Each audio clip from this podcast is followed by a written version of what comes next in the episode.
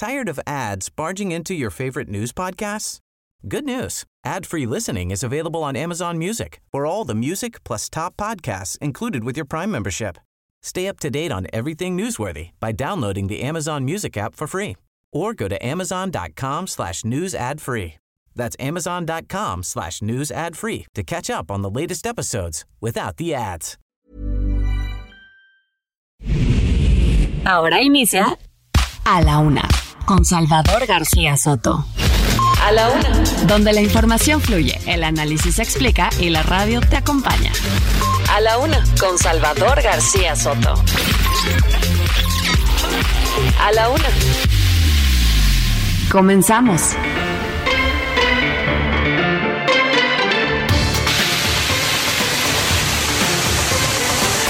Ya.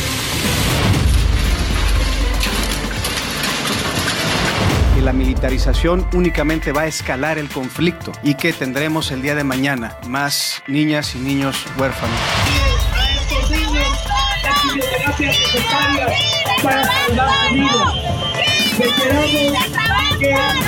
está llevando este derribo de 86 árboles en las banquetas del perímetro de lo que será el perímetro exterior de lo que será la nueva sede de la Embajada de Estados Unidos en México. Son árboles sanos.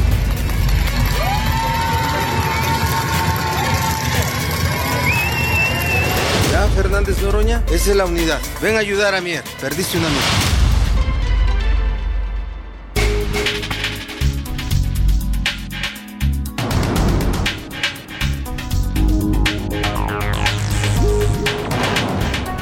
Ya es la una de la tarde en punto en el centro de la República y los saludamos con mucho gusto. Estamos iniciando a esta hora del mediodía a la una este espacio informativo que hacemos para usted todos los días a esta hora del día. Ya sabe que aquí estamos para informarle, para entretenerle, para acompañarle y también, por supuesto, para servirle. En este lunes 29 de agosto los saludamos con gusto. Estamos ya cerrando el mes de agosto. Se nos fue agosto y llega septiembre con su 15 de septiembre, sus fiestas patrias y bueno, pues ya a partir de ahí uno siente que el año se le empieza a ir poco a poco. Este 2022 empieza ya a su recta final, pero bueno, pues todavía todavía vamos a terminar este mes de agosto en este lunes comenzando semana. Deseo que vaya empezando bien para usted la semana y el día, que vaya resolviéndose todos sus pendientes, sus tareas, sus eh, eh, obligaciones que tiene usted que realizar se vayan cumpliendo satisfactoriamente. Si hay algún problema, algún contratiempo, siempre se lo digo y se lo digo de corazón, ánimo.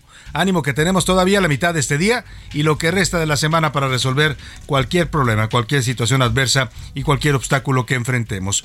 Tenemos un programa con mucha información, con muchos temas, pero antes déjeme saludar a toda la gente que nos sintoniza aquí en el Valle de México. Muchos saludos a todos los amigos de la Ciudad de México, de Chilangolandia, como le dicen también a toda la gente que nos escucha en toda la megalópolis del, Valle de México, en el 98.5 de FM, por supuesto en nuestra frecuencia central. Y desde aquí a toda la República saludamos con gusto a la gente de Monterrey, Nuevo León, a, los amigos regios, a la gente de Guadalajara, Jalisco, saludos a todos los tapatíos, a la comarca lagunera, a todos los que viven en esta zona eh, conurbada de los estados de Durango y, y Coahuila. Muchos saludos a todos ellos, les mandamos un abrazo. Igualmente a la gente de Oaxaca, allá en la capital del estado, en la zona de los valles, muchos saludos. Igual también a la gente de Salina Cruz y de Tehuantepec, donde tenemos dos estaciones que sintonizan el Heraldo Radio. También a la gente de Tampico, Tamaulipas, allá en el Golfo de México.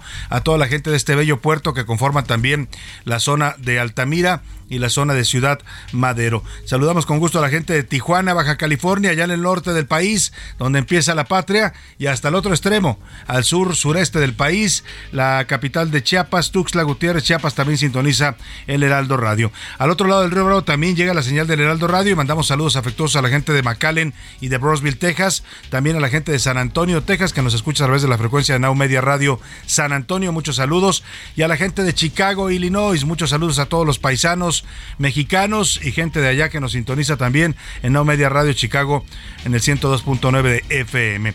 Ya le decía, mucha información y muchos temas, así es que vamos a lo que le tenemos en este lunes para reportarle 20 grados centígrados la temperatura aquí en la Ciudad de México, 76% de probabilidades de lluvia para la tarde. Ha vuelto a llover, ¿eh? yo le decía la semana pasada que las lluvias nos habían dado un leve descanso, pero el fin de semana se vinieron con todo. Ayer cayó una tromba con todo y granizo en buena parte de la Ciudad de México, causando algunos destrozos. Hoy por la tarde se pronostica 76% de probabilidades de lluvia. Vamos a los temas informativos. Negro receso. En Zacatecas la violencia y los narcobloqueos empañaron el regreso a clases. La Universidad Autónoma del Estado canceló las clases presenciales. Dijo que ante la violencia que vive el Estado no iba a tener clases la Universidad Autónoma de Zacatecas. Y caminito de la escuela, le contaré de cómo fue el regreso a clases en otros estados de la República. Hoy más de 26 millones de niños volvieron a las aulas en los niveles de, preescolar, primaria y secundaria. Así es que vamos a estar hablando de esto que pues también ya desquició el tráfico en la mañana otra vez, ¿eh? Vuelve el tráfico intenso aquí en la Ciudad de México. Se sintió fuerte. Le voy a preguntar también cómo lo sintió usted en cada una de las ciudades que nos sintonizan. Y sí o no, el presidente López Obrador insiste que Peña Nieto y su exsecretario de Defensa, Salvador Cienfuegos, no, son, no han sido señalados en el caso Yotzinapa, pero dice, espérense tantito. O sea, primero el presidente dijo que ellos no los iban a investigar y ahora dice que a lo mejor sí. O sea, como deshojando la margarita al presidente si va o no va contra el copete de Peña Nieto. Ya le estaremos contando esto que dijo hoy López Obrador. Y a la carrera le contaré sobre el maratón y las historias que hubo este fin de semana en torno a esta competencia. Desde corredores que van a dar todo, todo lo que tienen de su fuerza física y mental y del corazón, hasta familias completas que corrieron el maratón para recordar a un hijo que se había ido. En fin, hay muchas historias que contar de este maratón de la Ciudad de México, que además rompió récord, ¿eh? se rompió el récord de tiempo. Le voy a tener todos los datos con Oscar Mota y por supuesto los grandes ganadores pues fueron los africanos, como suele pasar. En los mexicanos, un, keniata llegó, rompió el récord, eh, también en las mujeres, también una mujer africana, y los mexicanos llegaron por ahí el que mejor posicionado en quinto lugar, ¿no? Y en octavo una mujer. Le voy a dar todos los detalles de la maratón de la Ciudad de México que se vivió el día de ayer. Y va a paso firme. Los africanos, bueno, ya le decía, lo que nos, va a contar Oscar Mota, quiénes fueron los ganadores del maratón de la Ciudad de México. Además, también el Checo Pérez en su mejor carrera finalizó segundo del Gran Premio de Bélgica y ya tiene, ya tiene la mejor temporada de la Fórmula 1 en su vida. La cantidad de, podios que ha eh, ganado el Checo Pérez en esta temporada, pues no lo había logrado nunca y se está metiendo ya entre los grandes, grandes del automovilismo mundial. Vamos a tener muchos temas, como ve, también el entretenimiento, por supuesto con Anaí Arriaga, que nos trae temas interesantes. Y para que usted opine y participe con nosotros, como siempre lo hace, y nos da gran gusto que lo haga, le hago las preguntas de este lunes. En A la Una te escuchamos. Tú haces este programa. Esta es la opinión de hoy. Y vamos a los temas Vamos a los temas que le tenemos hoy para que usted comente, opine, debata con nosotros. El primero de ellos, ya le decía, hoy más casi 26 millones de niñas, niños y adolescentes regresaron a las clases presenciales en las escuelas. Muchos van por primera vez, ¿eh? Hay muchos niños que por primera vez van a acudir a la escuela, estuvieron dos años en clases presenciales y hoy por primera vez van a pisar un salón de clases. Imagínense los nervios para esos niños, ¿no? Y también lo que significa. Hay especialistas que están alertando que a esos niños hay que apoyarlos porque no tienen habilidades sociales y las van a tener que desarrollar, pues sí o sí pero cuesta mucho trabajo a veces integrarse a grupos que ya están formados. Hay especialistas que están alertando de esto, que hay que apoyar a esos niños, hay que incluso los padres de familia hablar con sus hijos para decirle, oye, si hay un niño que esté apartado, invítalo, intégralo a la plática, intégralo a los juegos, para que de esa manera estos niños no se sientan desadaptados. Bueno, la pregunta que le tengo sobre este regreso a clases es cómo le fue a usted, porque mucho, oí muchas quejas hoy por la mañana del tráfico, de las prisas, del estrés. ¿Cómo le fue con el regreso a clases? Bien yo tuve todo a tiempo y en forma, me fue bien. Mm, apresurado, salí corriendo, me tocó mucho tráfico, mucho estrés, o de plano, lo que hemos dicho aquí, ¿no? Se nota en un día como hoy que los niños mueven al mundo. El segundo tema que le planteo este lunes para debatir este fin de semana, padres y, madres de niños con cáncer, además de pacientes también de otras enfermedades, marcharon por las calles de la Ciudad de México para exigir que se resuelva ya el problema de abasto de medicamentos, que haya tratamientos, que haya quimioterapias, que haya lo que necesitan muchos mexicanos para poder seguir viviendo. Eh, una comitiva de este grupo que logró llegar a Palacio Nacional desde el Auditorio Nacional, un grupo nutrido, ¿eh? bastante gente que salió a sumarse a esta protesta fue recibida por el secretario de Salud, que ahora sí les prometió que ya van a resolver esto, que van a hacer comités para vigilar que los medicamentos estén llegando a tiempo, a los hospitales, en fin. Otra promesa más. Yo le quiero preguntar, ¿usted cree que ahora sí van a resolver el problema de desabasto de medicamentos para enfermedades crónicas en México? Sí, esta vez sí lo resolverán. No, ellos causaron el problema y no lo van a poder resolver ya en lo que resta de este sexenio o esta semana, pues bueno, eh, ahí le dejo las dos opciones para que usted me conteste o de plano este problema ya no tiene solución en estos momentos. El, el, tercer tema que le pongo sobre la mesa, esta semana se presenta el cuarto informe de gobierno del presidente Andrés Manuel López Obrador. Cuatro años ya, ¿eh? Cuatro años ya de Andrés Manuel López Obrador, entramos a la recta final del sexenio ya, ya, ya, ya va por las dos, eh, ya cumplió las dos primeras partes de su sexenio, entramos a la, a la tercera, al último tercio, se puede decir, los últimos dos años. Algunos dicen que empieza también el ocaso del poder presidencial, aunque las encuestas hoy hablan de un López Obrador todavía bastante pues eh, apoyado, en la, por lo menos en las encuestas, el 62% dice que aprueba la gestión de López Obrador, una encuesta que presenta hoy el diario El Universal. En todo caso, yo le quiero preguntar, ¿usted espera algo de este informe? Le voy a dar opciones para que me conteste. Sí, espero un informe real, objetivo y autocrítico. No, no espero nada, será más de lo mismo igual que sus mañaneras y con sus otros tres informes, puras promesas e, irrealidades, o de plano estos mensajes solo son para mentir. Estos mensajes que da el presidente ahora con motivo de su informe de gobierno. Los números para que nos marquen, nos manden sus opiniones y comentarios 5518 41 51 99. Nos puede mandar mensajes de texto o de voz, usted decide cómo. Aquí lo que importa y importa mucho es que su opinión siempre cuenta y siempre también sale al aire. Vámonos al resumen de noticias porque esto como el lunes, como la semana y como el final del mes de agosto ya comenzó. Por las nubes. La inseguridad carretera disparó el precio de los seguros del sector autotransporte hasta 50% en los últimos tres años. Denuncia. Empleadas del Servicio de Limpia de la Ciudad de México acusaron que líderes del sindicato capitalino han abusado de ellas, las han hostigado laboral y emocionalmente y les han quitado parte de sus ganancias diarias. Accidente. Un joven falleció al explotarle la pirotecnia que llevaba en su mochila durante la fiesta patronal de Sagustino Tenco en la alcaldía Milpalta. Desmontaje. La glorieta vehicular de la lealtad que se encontraba ubicada en el acceso del Centro Cultural Los Pinos en la primera sección del bosque de Chapultepec comenzó a ser retirada para albergar una plazoleta peatonal. Paro. Este lunes se cumplen nueve días de la huelga que sostienen trabajadores de limpia en Escocia quienes exigen mejores condiciones laborales.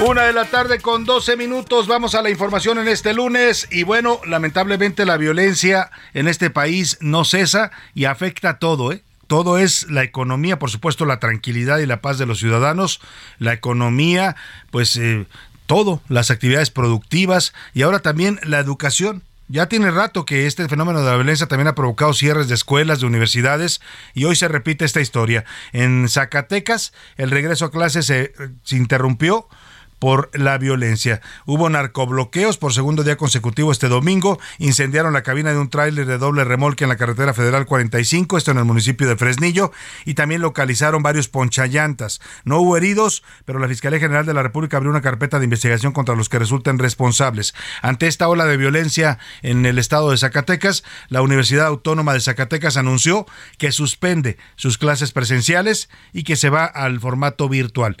Primero lo hicieron por la pandemia y ahora por la violencia. Dicen que van a hacer sus clases virtuales en la Universidad Autónoma de Zacatecas y en educación básica también se suspendieron las clases en varios municipios. Fíjese, en el primer día de clases ya tuvieron que suspender clases por la violencia. Esto pasó en Valparaíso. También el Instituto Politécnico Nacional a nivel eh, superior también eh, decretó la suspensión de clases allá en su plantel del estado de Zacatecas. Vamos contigo, Estefanía Villegas, allá en el estado de Zacatecas, para que nos cuentes de estas decisiones que están afectando la educación por la violencia. Buenas tardes. Salvador, buenas tardes. Pues para comentar de que durante este fin de semana se llevaron a cabo varios hechos violentos en diversas carreteras estatales y federales del estado de Zacatecas, en donde personas de la delincuencia organizada realizaron bloqueos carreteros atravesando vehículos y, e incendiándolos en el lugar. Además de que este domingo también en una carretera que conduce de Fresnillo a Río Grande, a la altura de la comunidad de Rancho Grande, también estuvieron arrojando diversos instrumentos denominados ponchallantas, lo cual les provocaron daños a vehículos y provocaron accidentes.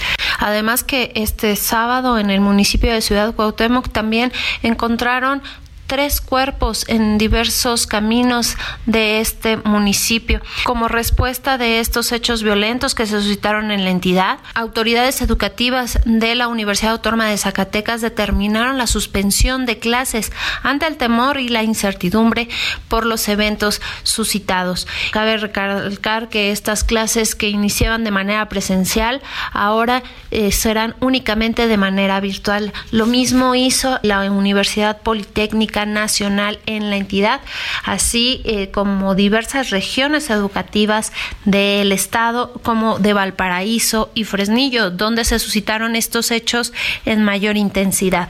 Y ante este tema, el gobernador del estado, David Monreal Ávila, se pronunció y dijo que la instrucción ante las instituciones educativas es que continúen las clases. Pues esta es la información que tenemos para ti, Salvador, desde Zacatecas. Pues sí, el gobernador les dice a las instituciones educativas que sigan las clases, pero no les da las condiciones de seguridad. No, qué fácil decir, no, pues que, vayan los niños a la escuela. Pues sí, pero si no hay una, eh, una seguridad para que lo hagan, ¿no? O los alumnos de, de, facultades o de, de, licenciaturas, en el caso de la Universidad Autónoma de Zacatecas. Y mire, eh, curiosamente el municipio de Fresnillo, donde está la mayor violencia en esta ola de violencia que no es nueva en Zacatecas. Ya tenemos, pues, ¿qué será? Yo creo que ya va para un año que Zacatecas está con problemas severos de violencia desde que llegó, desde antes de que llegara el gobernador David Monreal. Pues justamente Fresnillo es su tierra.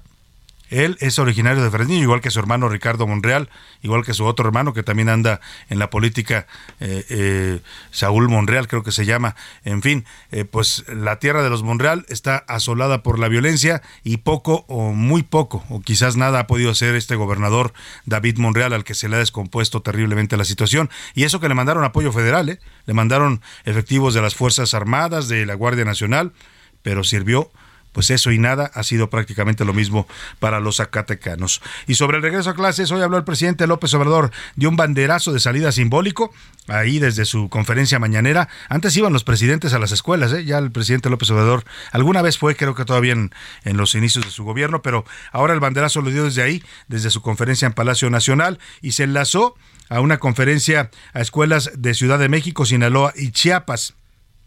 Llamó la atención, bueno, en la Ciudad de México, pues ahí estaba Claudia Sheinbaum, ¿no? que ya sabe que no desaprovecha ocasión para tratar de lucirse la jefa de gobierno, con miras a sus aspiraciones. Estuvo enlazada en la conferencia, dando el banderazo de clases en una escuela aquí en la Ciudad de México. También enlazaron a Delfina Gómez, eh, y que se echó un rollo ahí de educación. Y yo me pregunto, bueno, ¿que la señora no se fue ya?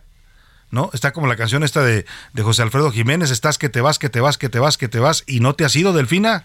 Ya, llégale, como dicen por ahí, ¿no?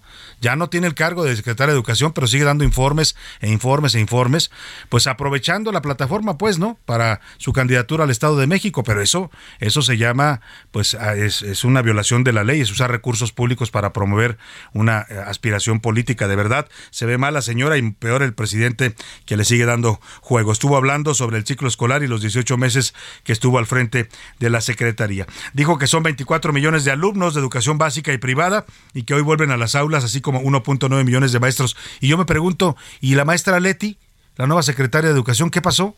¿Dónde está? Porque Delfina sigue hablando como si estuviera en su lugar. A ver, escuche lo que dijo Delfina Gómez, ex secretaria de Educación, que sigue hablando de educación y también ya es aspirante al gobierno del Estado de México. Y señor presidente, de verdad, Muchas gracias por esta oportunidad. muchas, muchas gracias. Eh, y yo, a nombre de, de, pues ahora sí que de mi familia y, de mis amigos y de mis compañeros, eh, le agradecemos porque dio oportunidad a una maestra, dio oportunidad a una mujer y bajo otras circunstancias no hubiera sido posible que una mujer, una maestra, como nos dicen, la maestrita, sí, con mucho orgullo. Y yo creo que quien nos dio la oportunidad fue aquí nuestro presidente. Por eso le agradezco mucho esta gran oportunidad. Y también le deseo y sé que le va, lo va a, le va a ir muy bien a nuestra compañera, la maestra Leticia Ramírez. Sí, seguramente le va a ir muy bien, pero ya que la deje trabajar, ¿no? Porque pues le va a ir muy bien, pero no, no la acaba de dejar acomodarse en la silla. Todavía Delfina está ahí empujándola. Y bueno, pues habló también de los nuevos planes de estudio, algo que ya le correspondería a la nueva secretaria, pero que le dice, lo sigue diciendo la exsecretaria. Dijo que no son una ocurrencia y que pues son resultado de una amplia labor del sector educativo, incluidos consultas a maestros y alumnos. No es de una ocurrencia como en algunos medios he escuchado o he leído. Ese es un producto de un trabajo que ha sido gracias no solamente a los maestros frente a grupos, sino también a expertos, autoridades educativas, secretarios de los gobiernos estatales, a nuestros niños que también han participado, diferentes secretarías que integran el, gabinete presidencial también ha apoyado y agradezco mucho a mujeres. Pues ahí está Delfina Gómez, que ya no es secretaria, pero sigue hablando como secretaria y sigue apareciendo en los actos públicos, luciéndose, pues, ¿no? Como si tuviera el cargo todavía, aunque el presidente formalmente, pues, la despidió hace ya más de 15 días cuando anunció a la nueva secretaria, hicieron el relevo, fueron a la secretaría, hicieron ahí la faramaya de que le entregaba el despacho, pero pues sigue aprovechando la plataforma pública que significa ser secretario de Educación, pues para promover su imagen. Algo, insisto, que claramente es un abuso de eh, la ley, ¿no? un abuso también de los recursos públicos. El presidente que tanto critica el uso de recursos públicos para campañas políticas, pues ha sido el el, presidente que más, más ha abusado de los recursos públicos y aquí, aquí hay una prueba más. Y aquí en la Ciudad de México hubo justamente hoy con el arranque de clases un operativo de la Secretaría de Seguridad Ciudadana, policías desplegados para apoyar más de 1.900 vehículos oficiales. Jesús Ruiz, tú estuviste al pendiente de este operativo de la Secretaría de Seguridad Ciudadana. Cuéntanos qué tal funcionó y si ayudó en algo pues a paliar el tráfico y el caos que se vuelve el regreso a clases. Javier, te saludo. Buenas tardes. Gracias, Salvador. Te saludo con gusto y efectivamente esta mañana realizaron más de 29 millones de alumnos a clases eh, presenciales para este ciclo escolar 2022-2023. Desde muy temprano, primarias, secundarias y jardines de niños, pues han llegado cientos de jovencitos, de pequeños, pues a estudiar en su primer día de clases. Nosotros nos encontramos en el preescolar Revolución, ubicado en la avenida Chapultepec, muy cerca del metro Valderas, donde cerca de las 8.30 de la mañana, pues comenzaron a llegar los primeros papás y también los primeros niños en su primer día de clases, algunos de ellos pues ya con mochila en mano, con alguna lonchera, pues llegaron justamente pues a tomar sus primeras clases. Hace unos eh, momentos, pues prácticamente al mediodía, pues eh, salieron también estos eh, jovencitos, por supuesto, quienes acudieron pues a recogerlos principalmente los abuelitos. Hay que recordar que muchos padres de familia pues se dedican al trabajo y algunas responsabilidades pues caen en los abuelitos. Ellos fueron los encargados pues por supuesto de venir a recogerlos y también pues a tomarse el, el rebello recuerdo del primer día de clases. Algunos de ellos pues por supuesto también se pusieron tristes junto con los pequeñines, les tomaron sus fotografías. Incluso tuvimos la oportunidad de platicar con uno de esos señores y esto es lo que nos ha mencionado. Muchísimo, hasta las lágrimas, pero nos estamos aguantando porque el niño no nos debe de ver así. Pero es la primera vez que está en contacto con otros niños, es la primera vez que entra a la escuela y estamos verdaderamente felices. ¿Cómo se llama su nieto? Francisco Isaac. Es el reporte que tenemos. Muchas gracias, muchas gracias por tu reporte, Javier. Pues así estuvo el regreso a clase aquí en la Ciudad de México. Y el presidente López Obrador ya agarró otra vez campaña contra el Poder Judicial, ¿eh? Ya está molesto por esto de la prisión preventiva. Hoy se lanzó fuertemente nuevamente contra los jueces, al burocratismo en el Poder Judicial. Hasta el ministro Saldívar le tocó por ahí. Escuchemos. Hay todavía mucho burocratismo. Ponen los procedimientos legales por encima de la justicia. Se les olvida que la ley es para el hombre o la mujer, no la mujer y el hombre para la ley. Son de lo más cuadrado. Bueno, pues ahí está el presidente con su campaña que pues está el tema de, tema de fondo es el este tema de la prisión preventiva que se va a discutir este próximo 5 de septiembre. Ya el debate es bastante claro, el presidente y su gabinete no, no quieren eh, que quiten la prisión preventiva y pues se han opuesto a ello. Y, y, la, y, bueno, pues la Corte dice que debe eliminarse porque violenta los derechos, por lo menos eso dice el proyecto de sentencia. Falta ver qué, cómo votan los ministros de la Corte ¿eh? y yo espero que voten de manera independiente, ¿no? Que ejerzan su libertad, que no vayan a dejarse presionar por esta campaña que han prendido el presidente, porque primero fue el presidente el que dijo que estaba en contra, luego salió el secretario de Gobernación, luego salió la consejera jurídica, luego salieron de la Secretaría de Seguridad, o sea, traen una campaña fuerte, tanto que el debate incluso brincó ya las fronteras de México, ¿eh? Llegó una, un caso a la Comisión Interamericana de Derechos Humanos, llegó eh, pidiendo que se revisara este tema de la prisión preventiva y la Comisión Interamericana dijo que no se podían pronunciar, que iban a esperar a que se resolviera el debate en México. Oiga, y mientras tanto, la generación de electricidad en la CFE pues se disparó se disparó el costo y esto está elevando también los precios no solo de la luz, sino del gas. 200% más. Le voy a dar detalles de cómo ha subido la generación de energía eléctrica en México, el costo, y eso también se refleja en los precios que tenemos. Por lo pronto, esta semana se la vamos a dedicar al Divo de Juárez, Juan Gabriel, porque se cumplió ayer, 28 de agosto, un sexo, seis años de su muerte, que lloramos tanto. Y vamos a empezar con este que es un clásico: No tengo dinero. Y voy recordando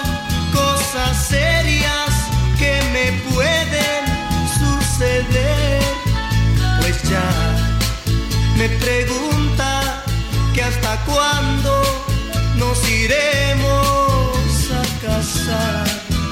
Y yo... No le cambies, estás en A la Una con Salvador García Soto. Información útil y análisis puntual. En un momento regresamos. Ya estamos de vuelta en A la Una con Salvador García Soto. Tu compañía diaria al mediodía. La rima de Valdés. O de Valdés la rima. ¿Qué pasa en las carreteras con las motos? ¡Qué mala onda! Ni Kawasaki ni Honda se salvaron en carreras. Accidentes mil de veras, durante el fin de semana, de la noche a la mañana no estamos bien legislados, un montón de accidentados, que las muertes no sean vanas, mas quiero dejar en claro, la bronca no son las motos, y tampoco sus pilotos, lo que sí sale bien caro es que Claudia no haga el paro, que ya vaya legislando, también regularizando las motos en escalada, que no se quede callada, Claudia ya se está tardando. Y otra cosa que da ansias que va junto con pegado, de lo cual poco se ha hablado, pues es de las ambulancias, porque hay mucha discrepancia que si son o no patito. Ah caray, mi Dios bendito, para médicos piratas, qué relajo se desata en México, Mexiquito.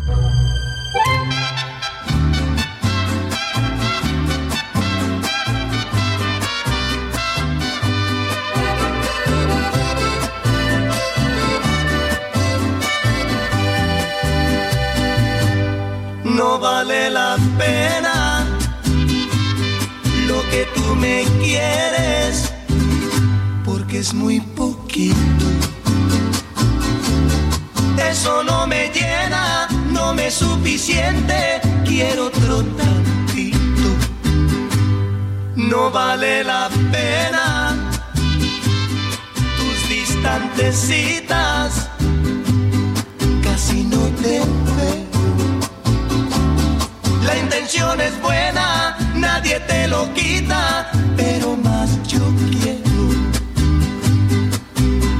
No vale la pena, corazón, es amor de un rato. Si siempre yo te veo, corazón, muy de vez en cuando, no vale la pena de la tarde con 30, perdóneme, una de la tarde con 32 minutos, me ando adelantando el reloj. Y bueno, es que estaba escuchando a Juan Gabriel y uno no, yo no puedo creer, ayer que me decían seis años, me decía Rubén, vamos a dedicarle la semana a Juan Gabriel y creo que vale la pena. Es uno de los grandes cantautores que hemos tenido en la música popular mexicana. Hace seis años falleció un 28 de agosto, se cumplieron ayer seis años de esta partida que fue tan dolorosa para muchos mexicanos, ¿eh? Los, las filas ahí en el, en el Teatro de Bellas Artes para poder verlo por última vez para cantar sus canciones y sobre todo por lo sorpresiva e inesperada que fue su muerte. Parecía eterno el divo, pero pues no, no lo fue. Todavía hasta el presidente López Obrador andaba especulando hace algún par de años que si estaba vivo, que le habían dicho que el que era su manager le había hablado. Y bueno, el presidente entró también a esas polémicas que sí, efectivamente decían que Juan Gabriel podía estar vivo. La realidad, pues es que debe estar cantando en alguna otra realidad, en algún otro eh, universo, el Divo de Juárez. Y esta semana se la vamos a dedicar para recordar sus grandes canciones en su voz y en la de sus grandes intérpretes también. Así es que, pues si a usted le gusta Juan Gabriel, aquí esta semana va a disfrutar la música de A la Una. Esta por lo pronto es de las mejores, no vale la pena de 1983 la canción. Habla de esos amores mal correspondidos. En una relación siempre hay quien ama más, pero cuando la entrega es tan desproporcionada, pues a veces mejor vale la pena decir esto que dice Juan Gabriel. ¿Sabes qué? No vale la pena. No vale la pena, corazón, es amor de un rato. Siempre yo te veo, corazón, muy de vez en cuando, no vale la pena. A la una, con Salvador García Soto. Una de la tarde, 34 minutos. Si vamos a la información, tenemos más información. Le platicaba antes de irme a la pausa el costo de la electricidad. Si usted se pregunta por qué está subiendo tanto la luz, porque en el reporte último del INEGI la semana pasada sobre la inflación, que ya está en 8.62%, sobre todo ha golpeado a los alimentos, que es lo que más ha subido en México, hay aumentos en promedio del 14%. O sea, la, la inflación en alimentos rebasa este 8.62% que es el promedio general. La inflación en alimentos llega al 14%. Somos uno de los países donde más se han encarecido los alimentos y esto es un fenómeno mundial, por supuesto, pero eh, particularmente aquí en México ha golpeado mucho a esta parte de la alimentación. Pero también en el reporte del INEGI se hablaba de los costos de la electricidad y de la gasolina, que también se han incrementado en estos últimos meses. Y bueno, el, una de las razones por, las cuales, por las cuales sube el costo de la, gasol, de la electricidad, por ejemplo, es que la generación de energía eléctrica en México le costó 200% más a la Comisión Federal de Electricidad por el incremento de los costos del gas durante los primeros meses del año. Como mucha de nuestra electricidad todavía se genera por gas, la que no se genera por carbón se genera por gas, pues entonces se nos ha disparado también el precio de la electricidad junto con el gas. Milka Ramírez nos platica. Durante los primeros siete meses del año, generar electricidad le costó hasta 200% más a la Comisión Federal de Electricidad, esto en comparación con el mismo lapso del 2021. Y es que la generación con centrales de combustión interna promediaron un costo de 8.624 pesos por megawatt hora. Esta cifra se coloca 202.8% por encima de los 2.848 pesos del año pasado. La producción de electricidad por ciclo combinado también aumentó su costo. Se encareció en 22.3% al pasar de 1.752 a 2.144 pesos. Las carboeléctricas tuvieron un incremento del 11.2%. Pasaron de 1.328 a 1.482 pesos por megawatt hora. Y es que de acuerdo con expertos, las energías tradicionales pueden costar de 4 a 5 veces más que las energías renovables. Y bajo la situación económica de este año, el aumento en los costos puede ser hasta 10 veces mayor. Para A la Una con Salvador García Soto, Milka Ramírez. Y mire, la paradoja, decía un amigo, la parajoda, ¿no? O sea, en un país donde tenemos tanto sol, donde el mundo ya está generando más energía a través de esta fuente energética natural que es el sol, y viene que aquí no sobra, ¿eh? hay partes de México donde el sol es intenso todo el año, bueno, pues seguimos dependiendo del gas, seguimos dependiendo del carbón. ¿Por qué? Porque al señor Bartlett, pues ¿qué quiere? A él le gustan las energías fósiles, ¿no? Y al presidente también. O sea, ellos tienen una visión como de 1970. Quieren, quieren que se, que se, pues que se vuelva a generar eh, electricidad como en aquellos años y que además la Comisión Federal de Electricidad vuelva a ser como en aquellos años, ¿no? Aquella empresa eh, potente y eh, estatal, ¿no? Y que dominaba todo, igual que Pemex pues los tiempos han cambiado, pero parece que no lo, no lo logran entender y, pues sí, estamos pagando electricidad más cara porque las fuentes de generación pues son también cada vez más caras, como es el, el caso del gas. Vamos a otro tema importante. A la una, con Salvador García Soto.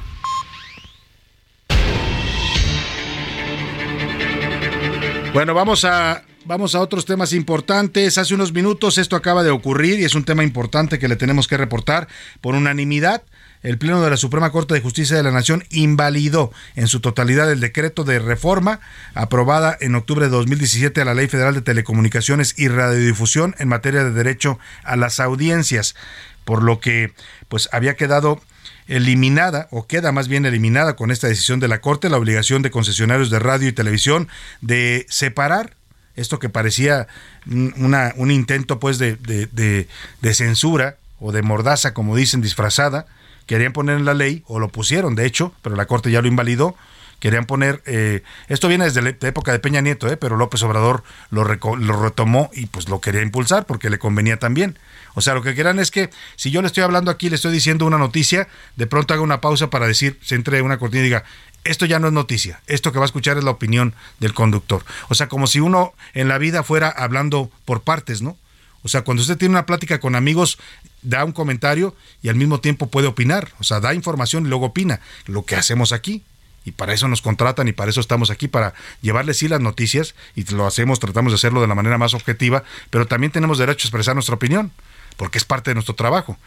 Y esto no es que yo lo quiera leccionar a usted y que piense como yo, ¿no? Yo simplemente le digo lo que yo pienso. Usted tiene su propio criterio y usted toma lo que yo le diga para bien o para mal. Le gusta o no le gusta. Hay gente que aquí me dice, coincido con tu opinión, hay gente que me dice, estás mal, ¿no? Tu opinión. Y es, eso, de eso se trata, de hacer un debate, de que respetemos el derecho a disentir y que cada quien pueda expresar su opinión libremente. Bueno, pues esta ley iba en total contrariedad a este, a este principio que consagra la propia Constitución mexicana, que es la libertad de expresión, y quería ponerle una serie de trabas. O sea, cada programa de televisión y de radio tenía que marcar eh, muy precisamente los, momentos de, de, opinión y los momentos de información. Pero además, además ya se andaban apuntando Jesús Ramírez y toda su playa de Genaro Villamil y todo este grupo de los que ahora eh, se, creen los censores de, la información, ¿no? Curiosamente antes eran periodistas críticos, hoy son sensores de información, pues ya andaban apuntando una figura para mandar eh, una especie de, pues esos sensores eh, a, los, a los programas de radio y televisión, donde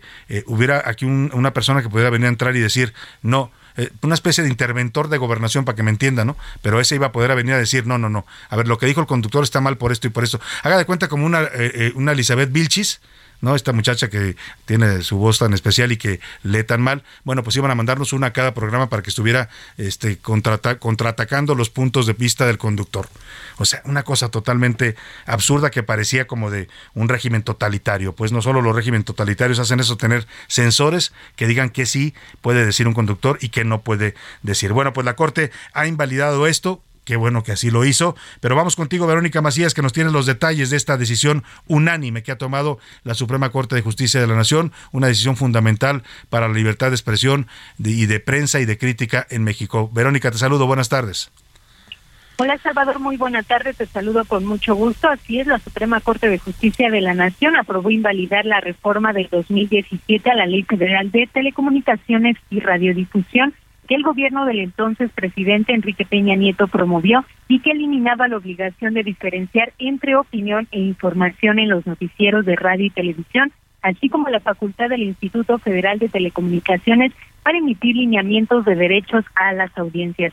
El ministro Alberto Pérez Dayán sostuvo que la expedición del decreto de hace cinco años no cumplió con estas etapas establecidas en los artículos 72 constitucional y el reglamento de la Cámara de Senadores. Por ello dijo eh, el ministro eh, ponente de este proyecto, los legisladores no conocieron con el tiempo suficiente el proyecto de reforma y como consecuencia no se debatió adecuadamente el contenido y fondo entre las diferentes, diferentes fuerzas políticas. Además dijo que no se publicó en la Gaceta Parlamentaria 24 horas antes de subir el dictamen al Pleno. Recordar que los promoventes de estas acciones de inconstitucionalidad fueron los senadores de minoría de la 62 legislatura y del PRD. Decirte, Salvador, que por unanimidad se aprobó este proyecto del ministro Pérez Dayán y la Corte fijará eh, al Congreso de la Unión un plazo para emitir una nueva legislación. Finalmente decirte que la ministra Yasmín Esquivel dijo que el Congreso deberá legislar con libertad, es decir, no necesariamente regresar a la reforma del 2013 que impone a los medios diferenciar entre opinión y la información, así como el establecimiento de estos códigos de ética. Así que el Congreso de la Unión pues tendrá tarea para legislar en esta materia, Salvador.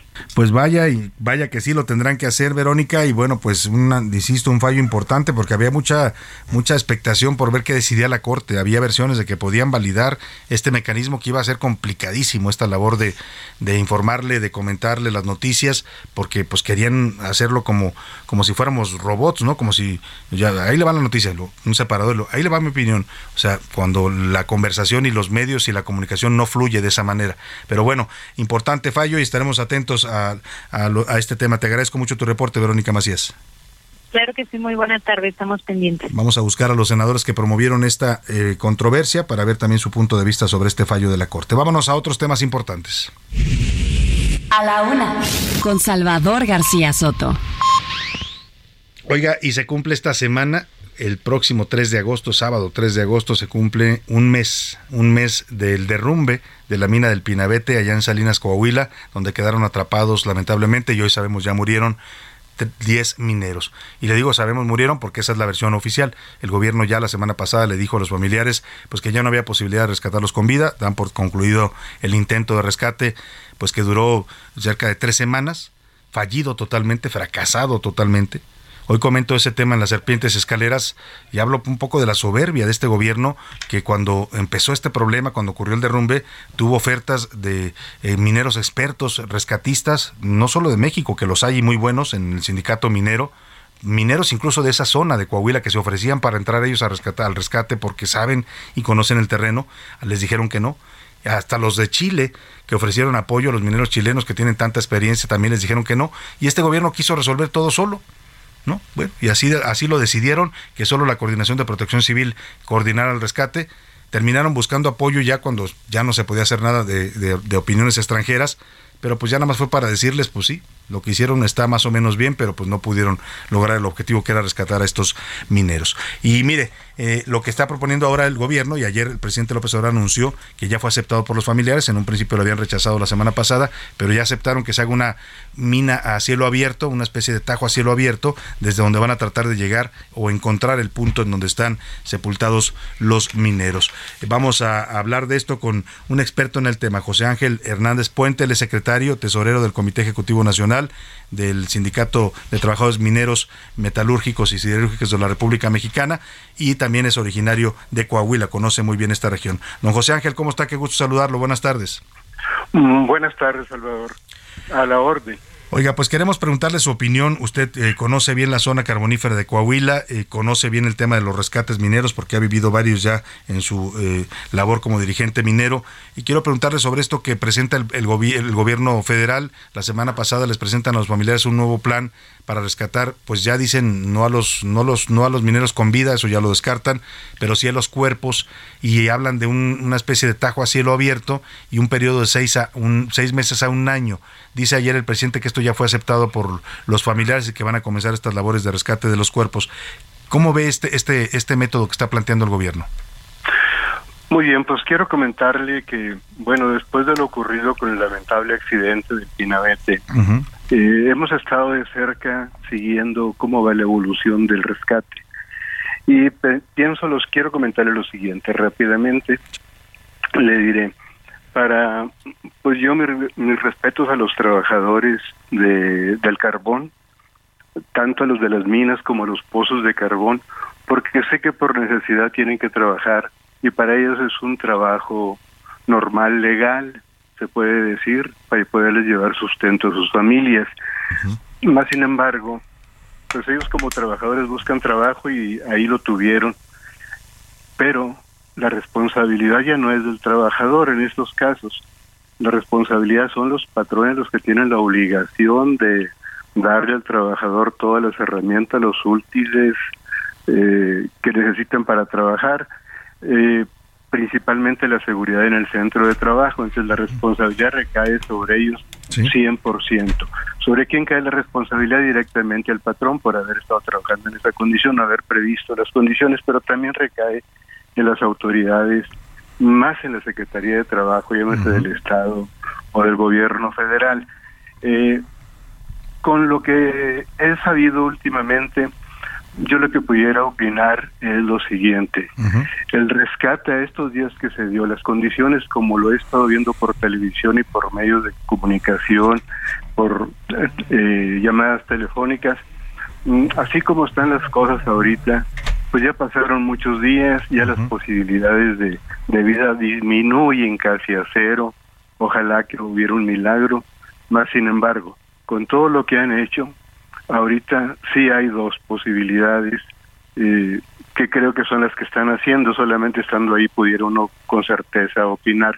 Pero pienso que es mucho tiempo, pienso que es demasiado tiempo para lo que era el pozo de carbón con las dimensiones que tenía eh, hasta dónde estaba minado, para después cómo se nos fue o se fue ahí pasando las cosas con las inundaciones. La, el, mm, creo que si no hay más, pues puede ser esa una solución, mas sin embargo pienso que es muy tardado. Hay formas de poder hacerlo, creo que ya, ya vieron una, era la de poner un tipo de bardo lanzado de cemento para que no siguiera entrando agua o si siguiera inundando, pero parece que no les funcionó.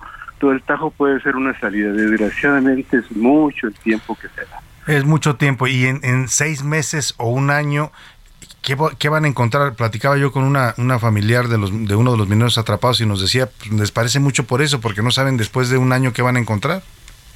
No, pues no podríamos asegurar. ¿Por qué? Porque cambia la condición. En ocasiones, en otro tipo de siniestros, eh, que no es por inundación, pues lleva uno otro tipo de esperanzas. Aquí, como está la inundación, y así o sea, no son muchos los casos donde se ha rescatado con inundación. Son pocos los que es inundación completa.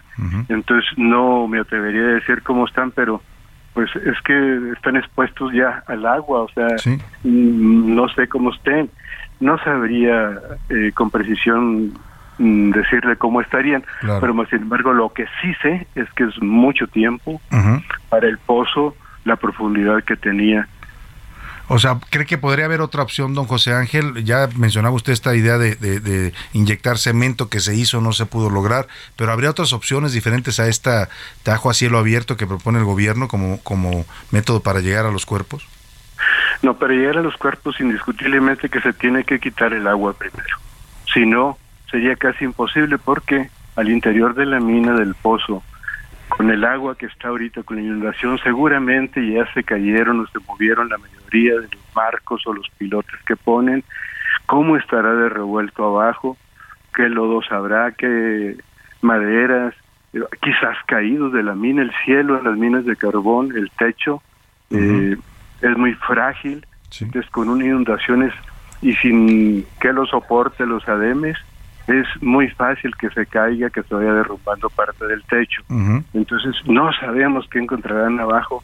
Entonces, qué, qué, difícil situación, pero de que es mucho tiempo, sí es mucho tiempo. Lo primero que se tiene que hacer es disminuir eh, o terminar con la inundación, que ya no tenga agua. Si no, pues va a ser mucho, muy difícil. Ahora, don José Ángel, estamos conversando con José Ángel Hernández Puente, secretario tesorero del Comité Ejecutivo Nacional del Sindicato Minero de México y también originario de Coahuila.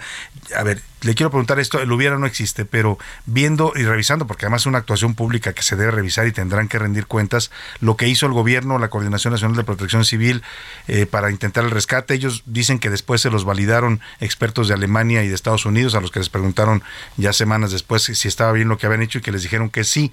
Pero yo le quiero preguntar, ¿hubo alguna posibilidad de sacar a los mineros vivos? Y, si la hubo, ¿por qué no se hizo? Sí, con lo que yo tengo entendido que pasó, no había, no era tanta la inundación, entonces se pudo controlar, hubo un momento que se pudo controlar. El rescate tiene que ser lo más rápido posible. Claro. Entre más rápido sea es mejor. Y para meter rescatistas a tipos de minas de carbón deben de ser del carbón de preferencia. No dudamos en que tengan muchos conocimientos, pero ellos ya saben, ya saben cómo se debe de hacer, tienen las mañas, conocen el terreno y más si saben ahí los lugares cómo se cómo son o cómo están los desarrollos. Creo que lo que faltó fue hacerlo, la actuación debía de ser rápida. Inmediata. Debe ser lo más rápido, así es. Y haber metido mineros de, de la zona, pues, que, que, se supieran de rescate. Exactamente, no importa que combinados. O sea, pero deberían de haber metido gentes expertos, las cuadrillas de rescate expertas en exclusivamente en minas de carbón. ¿Cómo entender que no lo hayan hecho? Porque yo quiero pensar, a ver, el gobierno dicen solo nosotros lo vamos a hacer porque somos muy buenos, o, o por qué no aceptaron la ayuda, porque a mí me dicen los familiares que se ofrecieron, los mineros de ahí de, de Sabinas, que dijeron nosotros entramos, nosotros conocemos el terreno y sabemos, hemos hecho otros rescates. ¿Cómo entender que no les, que les hayan dicho que no? O que no les hayan buscado ustedes, por ejemplo, el sindicato minero de, de la República Mexicana.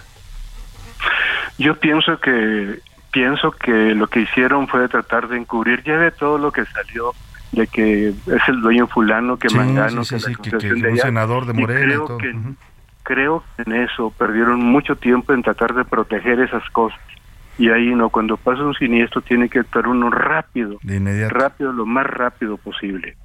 O sea, perdieron horas vitales, se puede decir. Exacto. Pues qué grave, qué delicado, porque bueno, pues al final eso tendrá que rendir cuentas. La autoridad, como dice usted, ya pues un poco se podrá hacer. Es, yo también quiero pensar que puede haber un milagro, pero ya es difícil pensar que ellos estén vivos, ¿no? Lo que es cierto es que en mi punto de vista los, los pozos de carbón no deberían de existir. O sea, por riesgo. Sé que van a buscar trabajo los trabajadores y me respeto, pero el riesgo es mucho, el que se pone y muy poca la, la seguridad que hay en esas minas, porque pues no tienen ningún tipo de sistema de ventilación. Es un agujero, es una noria, por ahí entran y salen. Es y una por allí les trampa mortal, ¿no? es todo. Es una trampa mortal, ¿no? La autoridad debería prohibir esos pozos, dice usted. Exactamente, y si se trabajan tiene que ser con otras medidas de, de protección de seguridad para ellos, cuando menos tener una posibilidad de que tengan oxígeno. Claro. Pues muy bien, don José Ángel Hernández Puente, secretario tesorero del Comité Ejecutivo Nacional del Sindicato de Trabajadores Mineros y Metalúrgicos de la República Mexicana. Le agradezco mucho que nos dé su punto de vista experto en estos temas. Gracias, muchas gracias. Muchas gracias, muy buena tarde. Pues nos vamos a la pausa. Pues vamos a ver cómo se da el rescate. Dice, dice el presidente que lo van a empezar a hacer ya, que les llevará de 6 a 10 meses, que ya lo aceptaron los familiares. Vamos a ver, esperemos que, que los encuentren, aunque sea los cuerpos. Vamos a la pausa y volvemos. Con... Estás en A la Una con Salvador García Soto. Información útil y análisis puntual. En un momento regresamos. Ya estamos de vuelta en A la Una con Salvador García Soto. Tu compañía diaria al mediodía. tú y nadie más.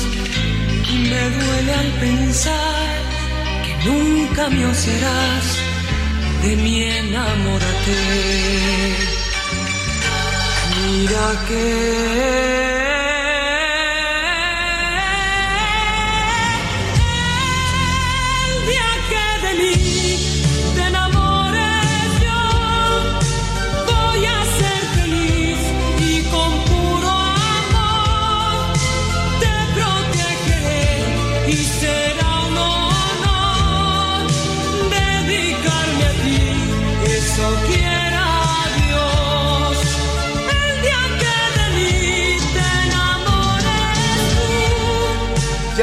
son las 2 de la tarde en punto en el centro de la República. Los saludamos con gusto. Estamos arrancando a esta hora del mediodía, la segunda hora de A la Una. Vamos también ya a la tarde de este lunes, lunes 29 de agosto. Estamos despidiendo ya el mes de agosto. Y bueno, hemos regresado con esta gran canción de Juan Gabriel. Le dijimos que lo íbamos a tener en la voz del Divo de Juárez, que es una delicia escuchar sus canciones en su voz. A mí me gusta mucho, pero también tiene grandes intérpretes. Y esta eh, no fue de sus, digamos, no fue de sus musas, pero le hizo esta canción que es un clásico que se llama De mi enamorate, Daniela Romo en 1986. Fue tema de una telenovela de Televisa. Y bueno, pues se volvió también un clásico de los años 80 esta canción de Daniela Romo, bueno, de Juan Gabriel en la voz de Daniela Romo de mí, enamórate. Escuchemos un poco más y ahora le platico, le tenemos mucha información todavía, muchos temas para compartir con usted en esta segunda hora de A la Una. Mira que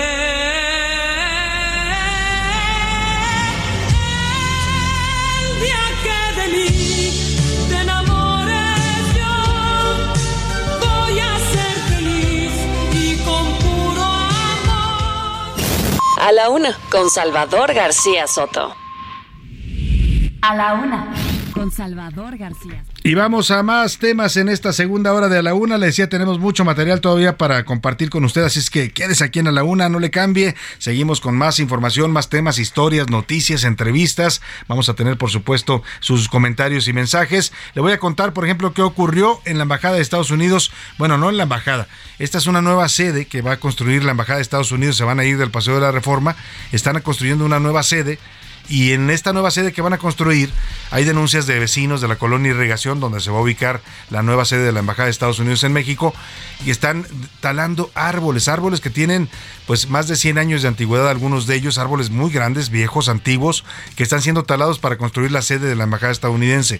Hubo un video que circuló el fin de semana, lo subimos en arroba ese García Soto, ahí lo puede ver, eh, donde un vecino denuncia pues la tala de estos árboles, se pregunta por qué, o sea, por qué una sede diplomática tiene que llegar y tirar los árboles pero lo más grave es que esta, esta tala fue autorizada por la Secretaría de Medio Ambiente de la Ciudad de México, por el gobierno de Claudia Sheinbaum. Un tema delicado, pues, si usted intenta cortarle una ramita a un árbol afuera de su casa, eh, eh, eh, dice, bueno, dicen que esta autorización la dio el gobierno de Mancera, pero bueno, también la pudo haber frenado esta administración en cuatro años, pero no lo hicieron. El tema de fondo es que usted intente le cortar una ramita a un árbol que le estorbe afuera de su casa, ¿no?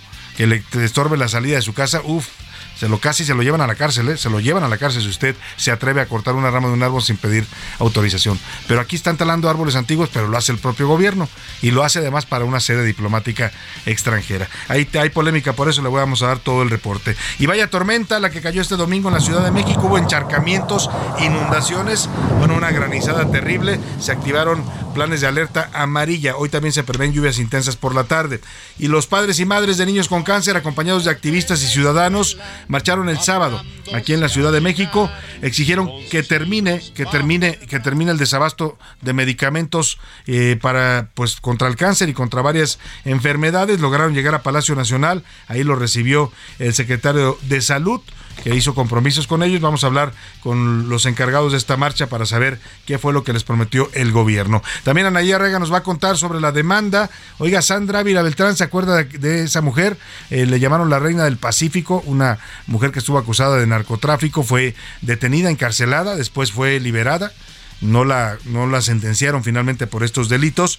Eh, bueno, pues ahora está demandando a Netflix y a Telemundo porque dice que La Reina del Sur, esta serie de televisión tan exitosa protagonizada por Kate del Castillo, pues se basaba en su vida y no le pagaron derechos, además de que utilizaron su historia. Eso es lo que dice Sandra Beltrán y dice que Kate se hizo millonaria por esta serie. Quiere, pues quiere lana también la señora Sandra Beltrán, ahora que ya dejó las actividades ilícitas. Supongo que las dejó, ¿no? Después de haber estado en la cárcel. Vamos a otros temas importantes, pero por lo pronto, como siempre, siempre a esta hora del día, lo más importante aquí es escuchar su voz y su opinión. Y para eso ya están conmigo aquí en la cabina. Les doy la bienvenida el lunes empezando semana a Milka Ramírez. ¿Cómo estás, Milka? Muy bien, Salvador, con un poquito de frío, ¿no? Está medio nublado el está día. Fresco está el día, sí, la temperatura está, está como para... ándale, Milka, sí, pero no se puede ahorita, ¿no? No se puede, tenemos que trabajar. Y, tenemos que trabajar. Buen humor Así es que, pero... bueno, ya habrá tiempo, ya habrá tiempo para esos acurrucos y arrumacos. José Luis Sánchez, ¿cómo estás? Salvador García Soto, ¿cómo estás? Milka Ramírez, bonito lunes, buen inicio de semana, ya cerrando el mes prácticamente y ahora sí arrancando con todo. Se viene septiembre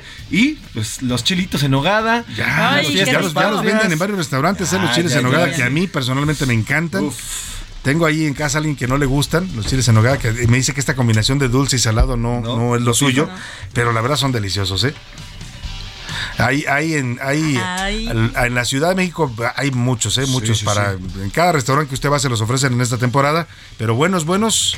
A ver, tú cuáles son los mejores que has probado? Híjole, yo creo, digo, no es por ser, pero los de mi madre es muy buenas. Venga. ¿Tú también los has probado, Salvador, Venga, por cierto? saludo. Sí, sí, sí, claro, sí los has probado aquí. Y bueno, también de un par de restaurantes muy buenos, sobre todo los de origen poblano, es como Santa Clara y estas fondas, bueno, también son muy, muy buenas, porque tiene la tradición al final de la preparación, ¿no? Así es, Milka, ¿tú cuáles has probado ricos? Híjole, me gustan pueda los- recomendarle al los público. del Club de Banqueros, me gustan mucho, están Ah, muy son muy ricos. buenos. Sí, sí. Ahí en el centro histórico. En el centro histórico. Muy Sí, rico. muy rico. Yo, los del. Hay uno que se llama Los Tal de Santo Domingo, que son muy buenos.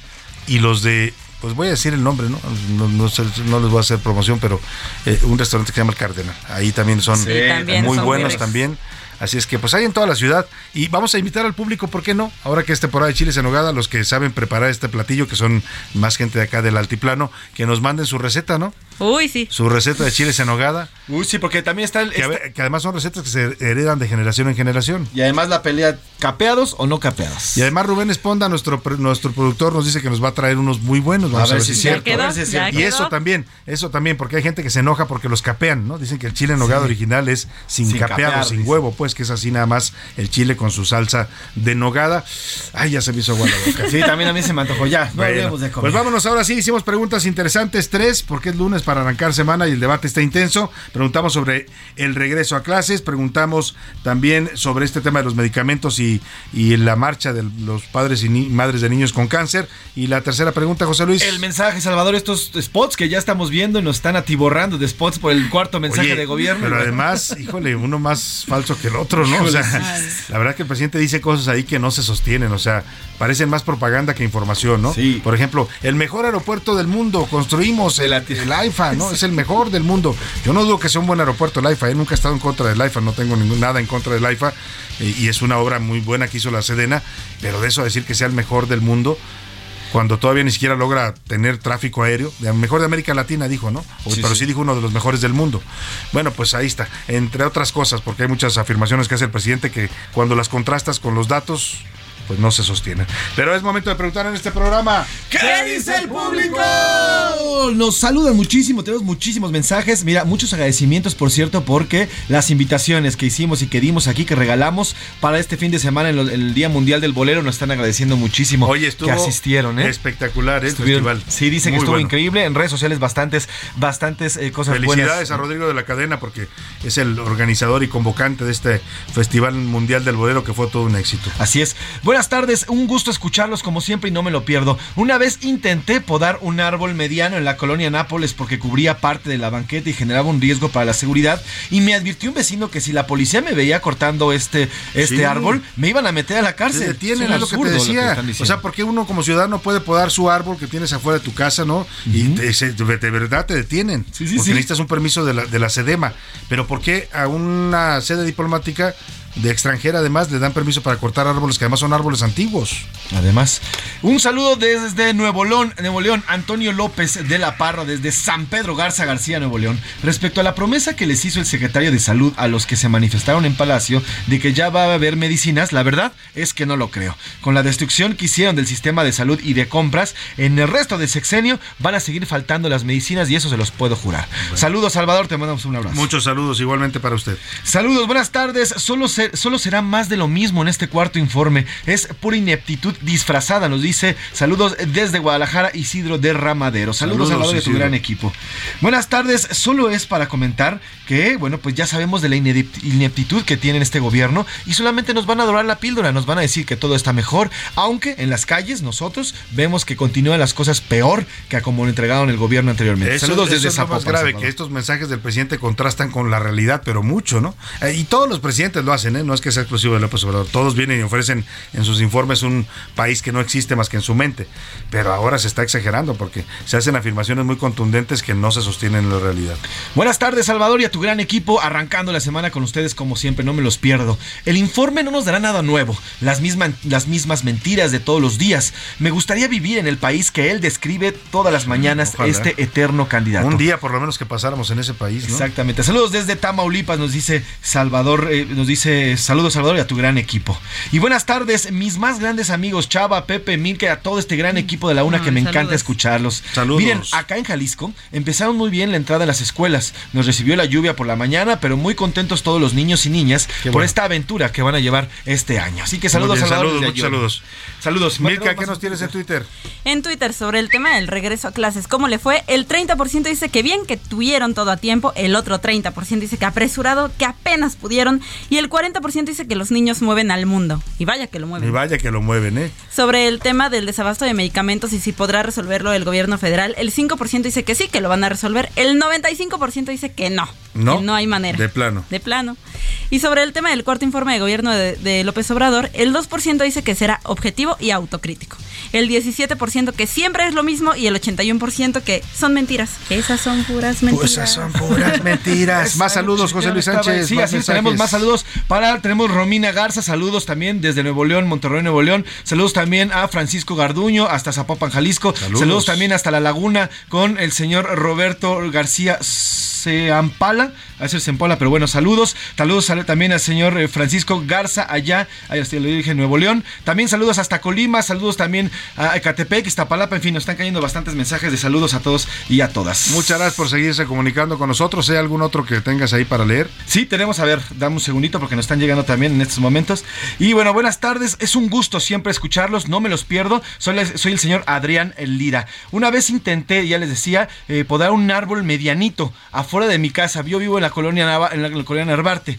Intenté podarlo porque se estaba muriendo y para poderlo revivir. Sin embargo, llegó un policía y prácticamente estuvo a punto de subirme a la patrulla. Está. ¿Por qué? Porque este árbol, según ellos, no pertenece a mi parte de la casa, sino simplemente forma parte de la vía pública. Pues total, que al final Pero no me ellos, llenaron. ellos sí pueden llegar y cortar árboles donde se les dé la gana, ¿no? Cuando hicieron el segundo piso tiraron cantidad de árboles ahí en viaducto Tlalpan, pero eran bosques que había en los, en los camellones, se los echaron todos para construir la obra. O sea, el gobierno sí puede tirar árboles y talarlos, y, aunque sea indiscriminadamente e injustificadamente, pero un ciudadano no puede ni siquiera podar un árbol. Eso, es, eh, eso se llama abuso de autoridad. Así es. Buenas tardes, felicidades, felicidades a todo este gran equipo de A la Una. Del cuarto desinforme, nos pone, del cuarto desinforme de gobierno, serán puras mentiras, donde intentan hacer creer que a sus seguidores, a sus seguidores intentan hacer creer que todo va bien, que todo va requete bien, diría la señora Delfina Gómez. Saludos, Salvador. Y, yo insisto, eh, eso es propio de todos los presidentes. Eh. Dígame usted un presidente que haya dicho una verdad en su informe. Bueno, ni López Portillo cuando dijo que iba a defender el peso como perro, ¿no? Acabó más bien él saliendo como perro de la presidencia, pero el peso se cayó totalmente.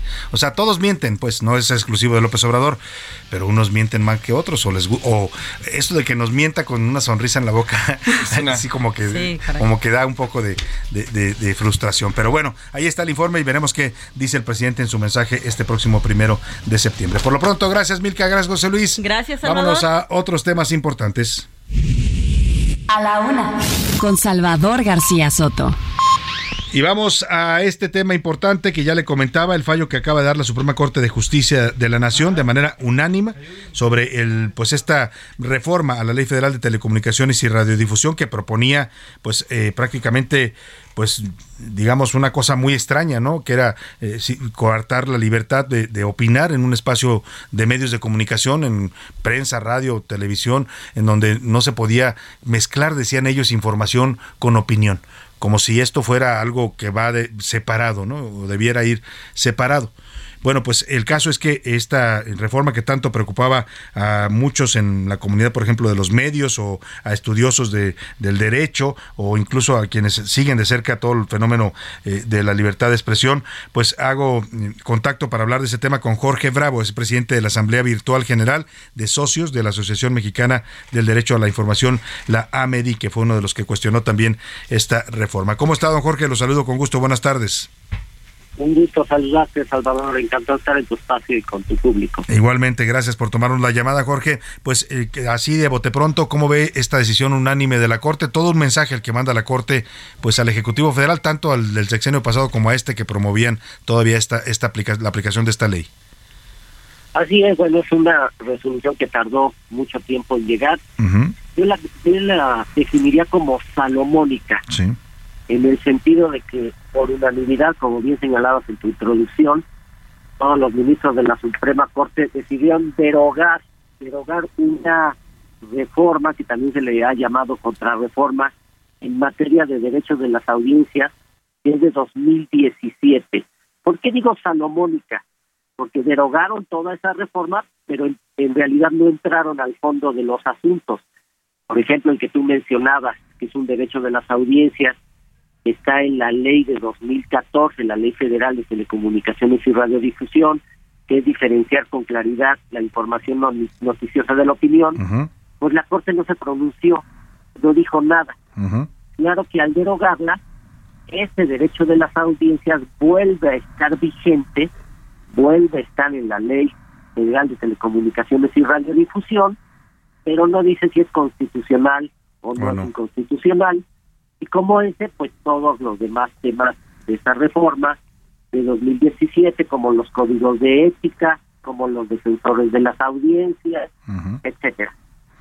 Claro, pero en términos de, de, la, de las audiencias, ¿crees, eh, Jorge, que es positivo o negativo lo que decide la Corte? O como dices, eh, salomónicamente no entran a los temas de fondo. Pues mira, nuevamente es salomónica porque si hay un paso que va, va a seguir después de esta sentencia y es que esta acción de inconstitucionalidad tiene que ver con los lineamientos en materia de defensores de las audiencias que emite, como tú sabes, el Instituto Federal de Telecomunicaciones. Por lo tanto, vamos a esperar que el regulador o reafirme los propios lineamientos que publicó en 2016 o cree nuevos. Por lo tanto, nuevamente es salomónica porque le devuelve al IFT una facultad que sí tiene, que es autónoma, que es la de emitir estos lineamientos. Yo diría que la Corte no se comprometió, salvo a derogar. Sí. La reforma de 2007, pero sin juzgar de cada uno de estos puntos. Ahora, el, esto regresa a la cancha del Congreso de la Unión. ¿Podrían los diputados o tendrían que hacer esto que tú dices, eh, digamos, mejorar esta reforma o en los temas que la Corte no se quiso pronunciar, tomar definiciones? Bueno, en efecto, devuelve y no al Congreso. El Congreso podría volver a legislar en materia de derechos de las audiencias y vamos a entrar a un nuevo círculo vicioso de si esa reforma, esas leyes son positivas o no para las audiencias, pero el Congreso también podría no hacer nada. Claro. que ya se derogó la ley de 2017 y queda vigente, intacta, la Ley Federal de Telecomunicaciones y Radiodifusión de 2013. Esa es una decisión del Congreso, es un capítulo que no se ha terminado, no sabemos qué va a ser, pero cualquier cosa que ocurra y de todas maneras tendremos noticias de los derechos de las audiencias para saber exactamente cuáles son los lineamientos. Muy bien, pues vamos a estar atentos a lo que siga en este proceso, que lo, lo explicas muy bien, lo que decidió la Corte y las consecuencias que va a tener en este tema de la radiodifusión, las telecomunicaciones en México, por supuesto, los derechos de las audiencias. Estaremos atentos. Jorge, te agradezco mucho el que nos hayas tomado este, este, esta llamada. Uh, muchas gracias a ti, Salvador. Muy buenas tardes. Es Jorge Bravo, presidente de la Asamblea Virtual de General de Socios de la Asociación Mexicana de Derecho a la Información. Y vamos a otros temas. Le platicábamos que el fin de semana se realizó esta marcha. Aquí la estuvimos anunciando y comentando en la semana. Padres eh, de familia de niños con cáncer, padres, madres, pero también pacientes de otros de otras enfermedades que han sufrido el desabasto de medicamentos, ciudadanos que se sumaron de manera espontánea salieron a las calles este fin de semana, este sábado, hicieron esta caravana desde el Auditorio Nacional, eh, mucha gente iba a bordo de sus carros con pancartas, con consignas, pues pidiendo que el gobierno resuelva ya de una vez por todas esta situación que ha costado la vida de miles de niños con cáncer, pero también de pacientes y mexicanos de muchas otras enfermedades que han sufrido este desabasto de medicamentos. Llegaron hasta Palacio Nacional, como era su cometido, y una comisión de ellos fue recibido por la Secretaría de Salud. Hubo diálogo, hubo algunos compromisos de la Secretaría de Salud y para que nos platique exactamente qué fue lo que se acordó después de esta marcha y cuál es el balance que ellos hacen. Saludo con gusto en la línea telefónica a la licenciada Andrea. Andrea Rocha no está todavía. Ah, bueno, pues vamos a contactarla. Pues, pues vamos a, vamos a lo que pasó, la crónica de lo que pasó con esta marcha con Verónica Macías. ¡Quimios y desabastos no! ¡Quimios y desabastos no! Salvador, muy buena tarde. Te comento que familiares de niños con cáncer realizaron este sábado una caravana para exigir el abasto de medicamentos oncológicos y quimioterapias para quienes padecen esta enfermedad. A las 11 horas partieron del Auditorio Nacional hacia el Zócalo Capitalino. Los manifestantes reprocharon que a cuatro años de esta administración el desabasto de medicamentos pediátricos sea una constante. Pero hoy sabemos también que desde que llegó el presidente de la República, Andrés Manuel López Obrador, a la presidencia hace casi cuatro años, ha dejado morir a casi 3.000 niños que han perdido la vida. Comentarte que a la manifestación acudió el activista Adrián Levarón, quien emitió su apoyo a los padres. Le quiero decir al presidente, si nos va a decir conservadores por querer conservar la vida, me declaro culpable. También decirte que el secretario de Salud, Jorge Alcocer, recibió a un grupo de padres para dialogar sobre la situación. Ahí les indicó que las autoridades de salud tendrán una reunión con ellos cada tres meses y darán continuidad al Registro Nacional de Cáncer, en el que estarán incluidos todos los grupos de edad y tipos de cáncer que afectan a los mexicanos. Ahorita ellos nos refieren, el secretario en sí, que están creando, es un registro nacional de pacientes, se está creando ya. Para la una con Salvador García Soto, Verónica Macías. Pues ahí está lo que ocurrió en esta marcha y para que nos explique y nos dé su balance, sobre todo qué acuerdos hizo la Secretaría de Salud con ellos. Saludo con gusto ahora sí en la línea telefónica a la licenciada Andrea Rochas, abogada de padres y madres de niños con cáncer. Licenciada, ¿cómo está? Buenas tardes. Buenas tardes, Salvador. Muchísimas gracias por el espacio. Pues hicieron la marcha, ¿cómo consideran que salió finalmente? Y también, pues, lo recibe la Secretaría de Salud. ¿Qué compromisos hay concretos para resolver esta situación? Pues sí, mira, déjame decirte que a la marcha llegaron papás de diversos estados de la República. Eh, mencionarte que se nos hizo muy lamentable que no nos recibiera a todos el secretario de Salud, solamente dijo que dos y no podían entrar más lo cual se me hace una falta de respeto y una burla porque muchos papás pidieron el día para ser escuchados y lamentablemente no quisieron recibirnos. Decirte que pues nosotros mencionábamos las quimioterapias que hacían falta y el sector salud mencionó que nosotros, bueno, que los papás enviaran la, la lista de, sus quimioterapias para que ellos pudieran abastecer. Pero algo que yo le mencionaba al secretario, ¿qué va a pasar con los otros estados que no están siendo escuchados? Y volvemos a lo mismo, cuando eran las reuniones con gobernación era prácticamente lo mismo. Pásame tu lista y lo subimos, pero no garantizan realmente el abasto para las clínicas. Por ejemplo, hoy tuvieron una reunión las, las pacientes de Michoacán con autoridades del IMSS allá en su clínica. Igual les, les dijeron, necesitamos que nos des la lista, ellas se las entregaron y que supuestamente el miércoles ya van a estar esas quimioterapias. O sea, en términos llanos y lisos, abogada, no, no confían en esto que les ofreció el secretario de Salud. Pues fíjate que no, Salvador, porque es, es prácticamente no, no erradicar la problemática. O sea, no es posible que nosotros tengamos que estar mandando listas. No me digas que la Secretaría de Salud no tiene la lógica de saber qué quimioterapias hacen falta en cada clínica. Entonces, nada más están garantizando para esas personas, pero ¿cómo garantizas que es la base para toda la clínica? Yo lo que le decía, a ver, aquí estamos 45 personas de Michoacán, pero ¿qué va a pasar también con los que no pudieron venir? O sea, ustedes están nada más tomando testimonios de caso por caso, pero aquí la idea es que ustedes garanticen el abasto a las clínicas, porque pues lamentablemente no todas las pacientes pudieron venir. Muchas de ellas trabajan y no pudieron asistir a la caravana. Y pues bueno, lamentablemente ellos no están solucionando ese problema. De hecho, también las pacientes de, de Tijuana dijeron, bueno, a nosotros ni tan siquiera nos dejaron entrar. Claro. No, yo creo que no, no se me hace justo, se supone que tendría que haber sido un diálogo. El presidente lo dijo en su mañanera que nos iban a recibir y pues no. Y pues bueno, pues se llegó al acuerdo de claro. cada tres Estaremos atentos entonces, licenciada. Le agradezco mucho que nos comente este tema y estaremos atentos a la problemática que sigue todavía de los niños con cáncer. Volvemos después de esta pausa. Regresamos. Ya estamos de vuelta en A la Una con Salvador García Soto. Tu compañía diaria al mediodía.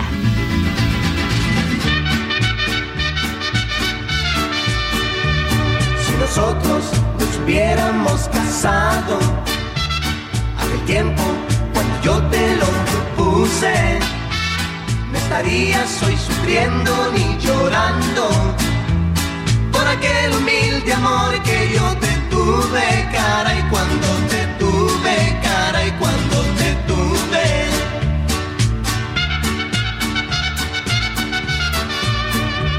Si nosotros nos hubiéramos casado, aquel tiempo cuando yo te lo propuse, no estarías hoy sufriendo ni llorando.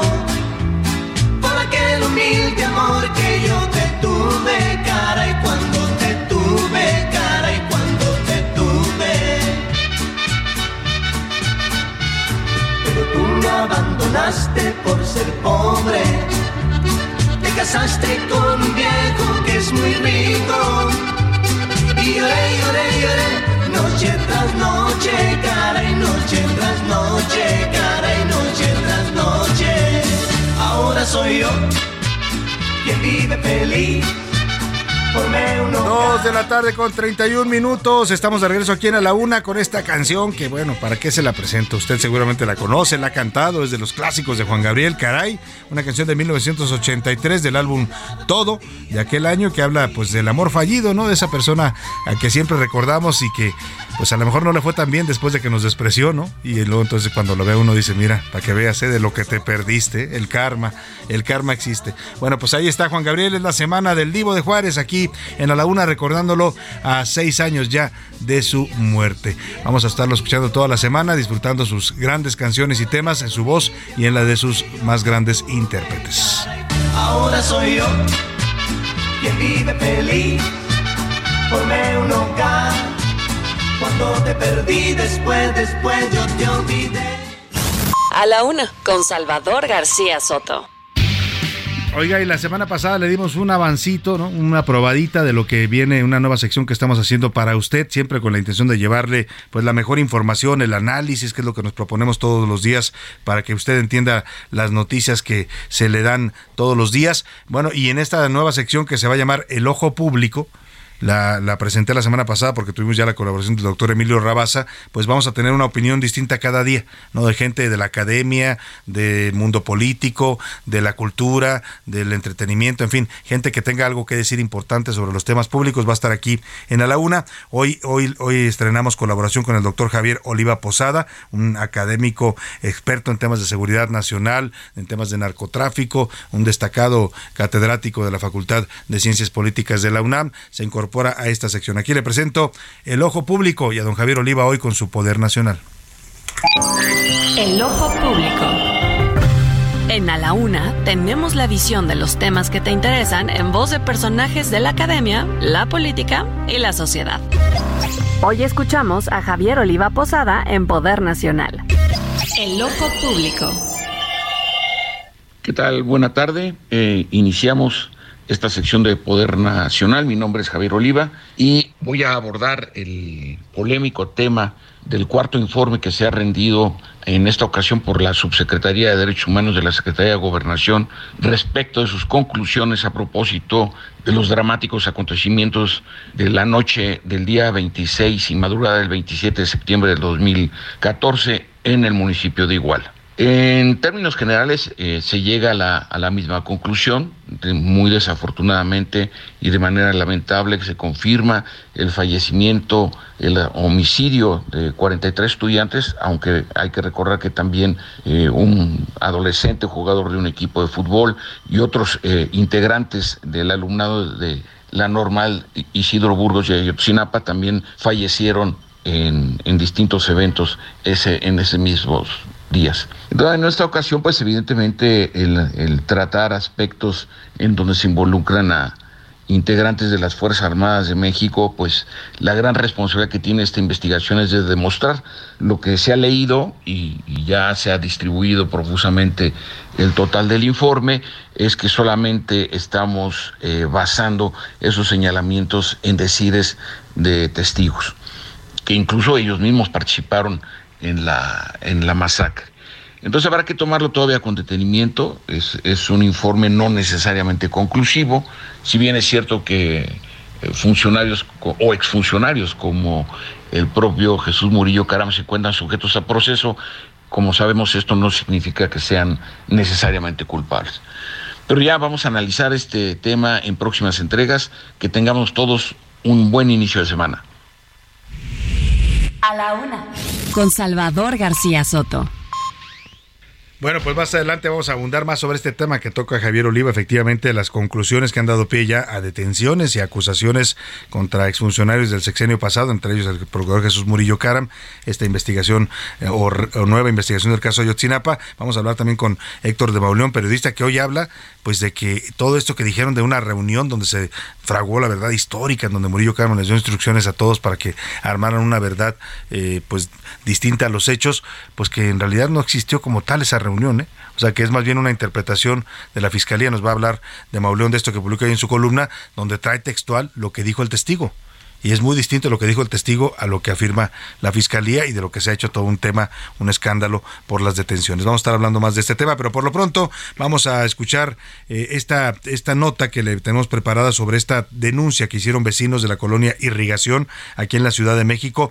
Acusaron a través de videos en redes sociales el fin de semana que estaban derribándose 86 árboles 86 árboles, escuche usted, muchos de ellos de gran antigüedad, árboles grandes, pues, eh, de viejos, que estaban siendo talados para dar paso a la nueva sede de la, de la Embajada de Estados Unidos en México. ¿Por qué, ¿Por qué tienen que tirar árboles para construir una embajada? Oiga, ¿no habrá un terreno en donde no tengan que talar o adaptarse a un terreno donde haya árboles y construir sin talar los árboles? Vamos con Iván Márquez que nos explica de este, de esta, esto, este, esta denuncia ocurrida el fin de semana. Son árboles sanos. Salvador, buenas tardes. Con lazos y sierras, este sábado fueron derribados por lo menos 80 árboles que estaban ubicados en la colonia Irrigación, en la Miguel Hidalgo, como parte de las obras de la nueva sede de la Embajada de Estados Unidos en México. Fueron los mismos vecinos quienes alertaron sobre esta situación. Escuchemos a uno de ellos. Derribos autorizados por el gobierno de la Ciudad de México, por la Secretaría del Medio Ambiente, que no tienen ninguna justificación, que están sobre la banqueta, no están al interior del predio. No es posible y no va a haber manera de resarcir este daño, por más que digan que van a donar árboles para los viveros. Son árboles longevos. Incluso los colonos hicieron guardias para evitar la tala y proteger los árboles. Como ciudadanía manifestándonos. ¿Por qué no estuvieron aquí cuando talaron 20 árboles? De aquí hasta las 6 de la mañana se retira la unidad. Posiblemente venga otra a cubrirlo.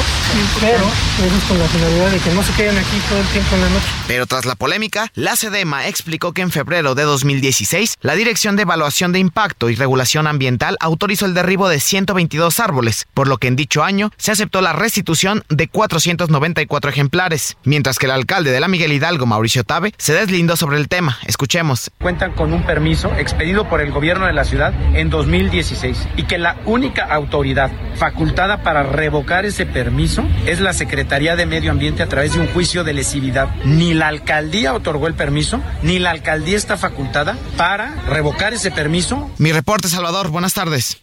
Pues delicado, delicado por donde se le ve 86 árboles. La verdad uno se pregunta, oiga, ¿no habrá otro terreno?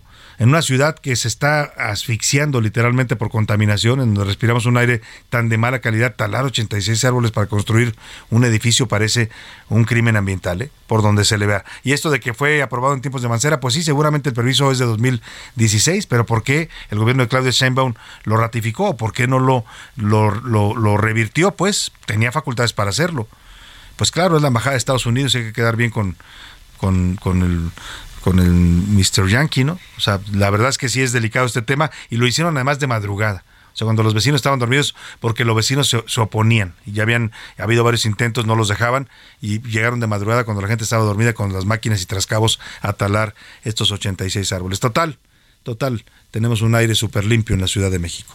Ahí dejamos el tema y vámonos con los curreleros de San Lázaro, que le cantan precisamente a los niños en su regreso a clases. Pepe Navarro y el maestro Enrique Canales les dedican esto a todos los pequeñitos. Algunos lloraron hoy al quedarse en la escuela, ¿eh? porque es difícil a veces empezar el ciclo escolar.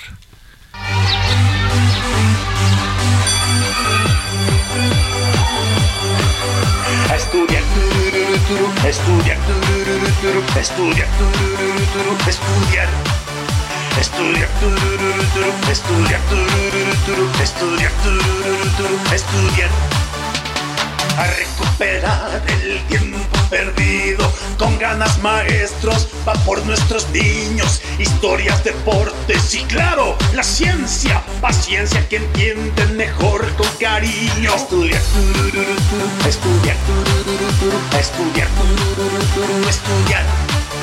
estudiar, estudiar, estudiar. Estudiar, estudiar, estudiar, estudiar.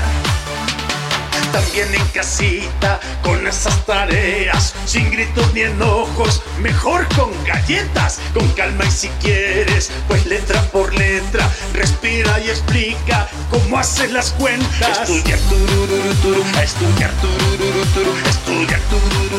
estudiar, estudiar. Estudiar, estudiar, estudiar, estudiar. A la una, con Salvador García Soto.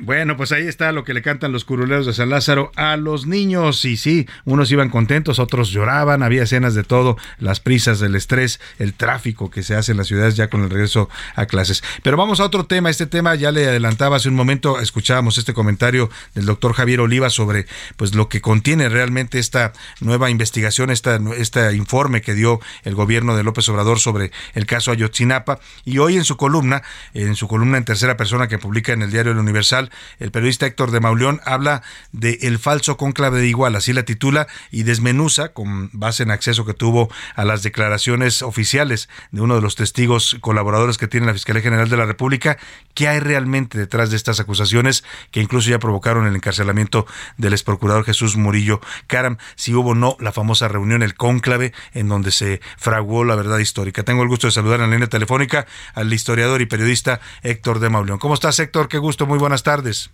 Querido Salvador, muy buenas tardes. Oye, pues interesante tu columna hoy porque dices esta que era la primera gran verdad de pues del nuevo informe, de las nuevas investigaciones de este gobierno sobre el caso Ayotzinapa, pues parece que no se sostiene mucho cuando uno revisa, como lo hiciste tú, los dichos del testigo colaborador. no solamente no se sostiene mucho, mi querido Salvador, sino que se desploma eh, de manera estrepitosa. Es de verdad eh, increíble. Eh, hace unos días se dio a conocer a los medios, incendió los medios, incendió las redes, la versión de que la verdad histórica había sido urdida en un cónclave de alto nivel celebrado en Iguala en, a principios de octubre de 2014 eh, a los que habían asistido una serie de, de altos personajes de la de la entonces PGR, eh, entre ellos pues Tomás Tomás Perón, eh, Gualberto Ramírez, eh, Carlos Arrieta, el gobernador Ángel Aguirre, etcétera, una serie de, de, de, funcionarios que, según la declaración de un exfuncionario que era secretario eh, particular de Cerón y que este, se había acogido al criterio de oportunidad, eh, se había revelado eh, esta esta maquinación, según dio a conocer la fiscal que hizo la acusación en contra de Jesús Murillo Caro. Cuando uno revisa la declaración de este personaje, de este exsecretario particular, que era una especie de jefe de oficina de Cerón, no encuentra huella, Salvador, de lo que ahí se de, lo que se declaró de, esa bomba mediática que sacudió a los medios y a las a las redes. El funcionario que hace la declaración dice simplemente que le tocó ir en compañía de de Cerón a Iguala para eh, coordinar perdón tengo un poco de tos. no te preocupes. Para coordinar una serie de de eventos que tenían que ver con eh, conocer lo que hasta ese momento tenía la Fiscalía Estatal en cuanto a información sobre el destino de los estudiantes de Ayotzinapa desaparecidos y eh, pues, ponerse de acuerdo sobre qué áreas, en qué áreas del Estado se iba a llevar a cabo la, la búsqueda de, de, estos estudiantes. eh, en la primera reunión, este eh, este secretario particular, Bernardo Cano Muñoz Cano, se, se llama, me llama la atención también que al dar a conocer la información, la, la fiscalía no, no guardó su identidad, como sí. tuvo el cuidado de hacer con la identidad del el jefe de sicarios de Guerreros Unidos, Gildardo López Astudillo, el Gil, que eh, pudorosamente cubrieron bajo el nombre clave de Juan, para no revelar su identidad. En este caso no tuvieron empacho en, revelar el nombre del, del funcionario que daba, que daba la, la información.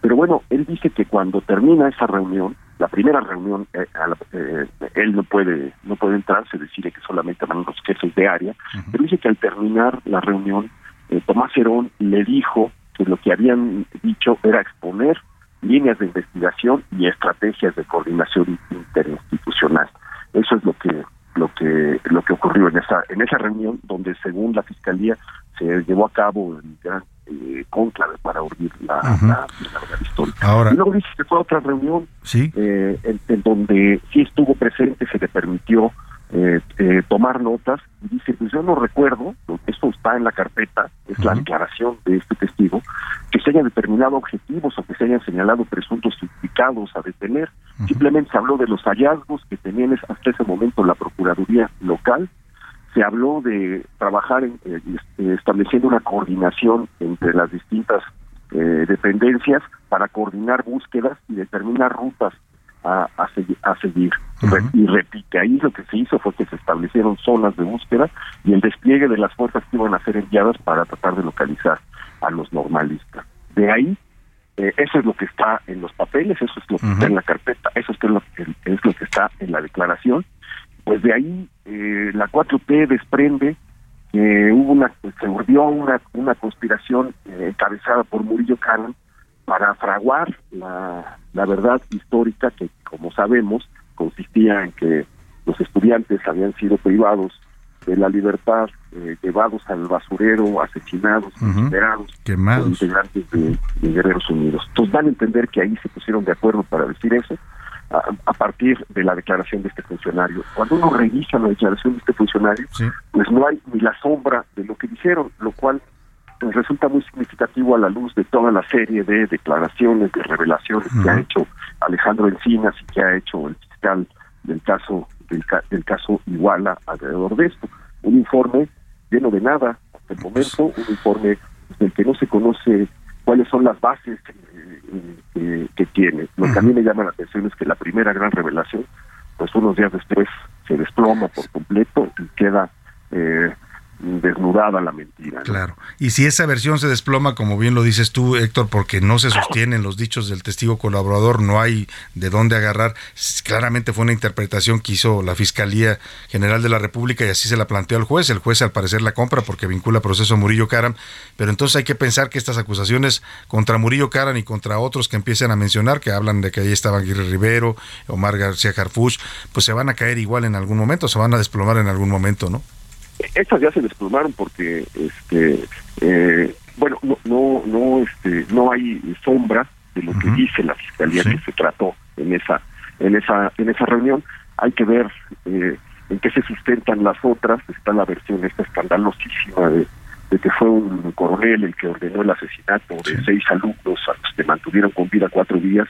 Hay que ver eh, de dónde de, de dónde viene. Yo solamente recordaría que eh, esta misma fiscalía del caso Iguala, los que están llevando la nueva investigación, ya dieron por cierta eh, hace unos meses declaraciones del jefe de sicarios de Guerreros Unidos, de Gil, de Gildardo López Astudillo, que eh, ya también se cayeron, porque en todo lo que declaró Gildardo López Astudillo no aparecía célula como actuante en la noche de Iguala, sino otras células de Guerreros Unidos a las que trató de, pues, de culpar o criminal para desviar la atención de sí mismo, de los grupos y de, y de los miembros de, de su grupo. Lo dieron por bueno, lo llevaron a los medios. Eh, otra vez fue un escándalo, lo recordarás. Sí, sí, sí. Las, las, declaraciones de este personaje y todo eso ya también se volvió humo. Entonces, este, pues digo, yo creo que falta muchísimo para echar las campanas al vuelo, para ver si lograremos saber qué fue efectivamente lo que sucedió y cómo se dieron cómo se dieron las cosas. Y falta muchísimo también para que eh, eh, pueda todo lo que ha declarado eh, tanto Encinas como el nuevo fiscal como esta ministerio público que hizo esta declaración mentirosa y falsa este, pues, quede como asentado como pues la nueva verdad claro. los hechos igual. Pues habrá que esperar el proceso judicial, los procesos judiciales que ya empiezan y por lo pronto estaremos pues diciendo de cerca tus publicaciones ahí en el Universal como siempre lo hacemos Héctor. Te mando un abrazo, te agradezco mucho estos minutos y que te mejores de la garganta. Un fuerte abrazo, querido Salvador. Ahí está Héctor de Mauleón, siempre pues con revelaciones importantes en su columna en tercera persona y esto que saca hoy, pues sí, efectivamente parece confirmar esto de que todo es una pues una cortina de humo, ¿no? O sea, al final mucho escándalo, la detención del Procurador General de la República, pero pues no hay acusaciones sólidas o concretas, por lo menos no, de lo que vendió hasta ahora la fiscalía en esta, en el caso de Murillo Carmen, de aquella famosa reunión donde se habrían puesto de acuerdo para ejecutar la verdad histórica, pues no, no aparecen las declaraciones del testigo colaborador Bernardo Cano Muñoz Cano. Vamos a otros temas importantes, los deportes, ya anda por aquí don Oscar Mota, que por cierto tendrá que pagar la apuesta. Los deportes en A la Una con Oscar Mota. Oscar, ¿cómo estás? Bien, mi querido Salvador García Soto. Hoy un gran día para ganar. Eh, aprovecho estos micrófonos para de una vez ya solicitarte eh, también a ti calendarios. Ya, soy tu cliente en las apuestas, ¿no? Entonces, Oye, ya también empezaron muy bien los Pumas el sábado. Ah, increíble. No, yo hasta pensé que, híjole, nos van a meter varios, pero nada, de pronto se 3 a 1, 3 a 1 gana Chivas, me parece que un buen partido, lo ganaron bien. Lo único que no me gustó, la neta, Chivas iba ya ganando el juego por dos, con amplio dominio, y empezaron a tirarse y a fingir algunas faltas. Así de, no había necesidad. No había necesidad de eso, ¿no? Eh, se adelanta Pumas al minuto 3, obviamente viene una vuelta importante de Chivas, jugando bien, tocando la pelota. El gran talento que tienen estos Pumas es que hacen, eh, hacen que los demás equipos parezcan el Bayern Múnich, parecía el Manchester O sea, las Chivas que venían de una pésima racha hoy se vieron. Increíble. Se vieron súper bien con los Pumas. Bueno, eh, hoy vi un titular de periódico, el domingo, perdón, decía rebaño poderoso, ¿no? Sí, o sea, ese es el gran talento Gracias de Pumas. A los Pumas. Y hay que agradecer, los Pumas tienen que agradecer algo, que existe el Querétaro, porque Querétaro perdió con Cruz Azul, y si no fuera por el Querétaro, Pumas sería el último de la tabla. Entonces, ese es el tema con Pumas. Querétaro, Pumas eh, está arribita. Chivas, insisto, gana este partido. Viene por ahí un clásico nacional que va a estar muy bueno, porque obviamente vienen enrachados tanto América como el equipo de Chivas. Va a llegar calientito los dos al Se va a poner como yo creo que tenía un ratito que ya no, no estaba así. Tenemos que hablar rápidamente de la maratón, querido Salvador, porque importante lo del día de ayer, la maratón de la Ciudad de México. Vamos a repasar a los ganadores. En silla de ruedas, Francisco San Clemente y Brenda Osnaya.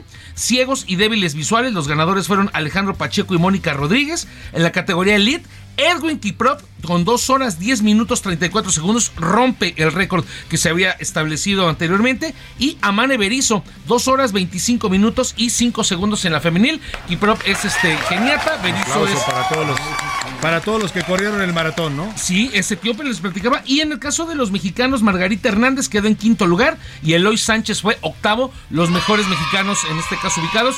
Aplauso a todos los A que todos, terminaron, Eh, corrieron atletas rarámuris, hubo obviamente todo tipo de, de- de- de objetivos que habían cumplido Sí. por uno desde tempranito. Hay un video, no he podido corroborar si es cierto o no, pero hay un video por ahí que está circulando que en la madrugada, entre los vasos de esta bebida refrescante que les dan, alguien pasó y le echó un piquete, ron. ¿En serio? Sí, o sea, no insisto, no he podido comprobar si es de este eh, Maratón o de otro. O de otro, pero bueno, ahí está obviamente el En tema. todo caso se pusieron un poquito contentos. Les ayudó, ¿no? Les ayudó un poquito. maratonistas, El ¿no? boost. Por último, Checo Pérez, segundo lugar en el Gran Premio de Bélgica, gana Max Verstappen. Ya es la mejor temporada de Checo Pérez en toda su carrera en la Fórmula 1. Llega a 191 puntos, se supera los 190 del año pasado. Quedan ocho carreras, entonces Checo Pérez poniendo la vara muy alta, inclusive para él mismo. Muy bien, pues muchas gracias, Oscar. Oye, y pues a pagar, Oscar. Lo haré, lo haré, sí, sí, Bueno, sí, ya, no, ya, ya me estoy imaginando mi gorrita. Si no lo hago, me cierras los micrófonos. ya, No, no, no, no, no, no tiene nada que ver No, con, lo haré, lo haré, no tiene obviamente. que ver con lo laboral, Oscar, es una apuesta. Las deudas de juego, dicen. De honor. Son de esas. Ya pagué todas aquí, me Oiga, y antes de irnos, gracias, Oscar Mota. Oiga. Unas mañanitas rápidas para nuestro compañero Miguel Zarco, es un extraordinario redactor, el jefe de redacción aquí en, en A la Una. Le mandamos un abrazo fuerte, hoy cumpleaños. También es Puma, por cierto, está triste por la derrota de los Pumas y además le debe unos tacos a, a Rubén Esponda que apostó con él. Así es que un abrazo, Rubén, muchas felicidades, muchas bendiciones en tu cumpleaños. Y no nos resta más que decirle gracias en nombre de todo este equipo, desearle que pase una excelente tarde, tenga provecho en su comida y aquí lo esperamos todos mañana a la una. Hasta pronto, hasta mañana. Por hoy termina A la Una con Salvador García Soto. El espacio que te escucha, acompaña e informa. A la Una con Salvador García Soto.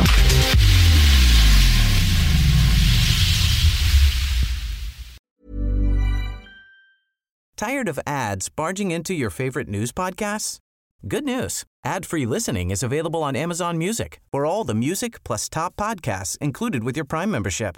Stay up to date on everything newsworthy by downloading the Amazon Music app for free or go to amazon.com slash news ad free. That's amazon.com slash news ad free to catch up on the latest episodes without the ads.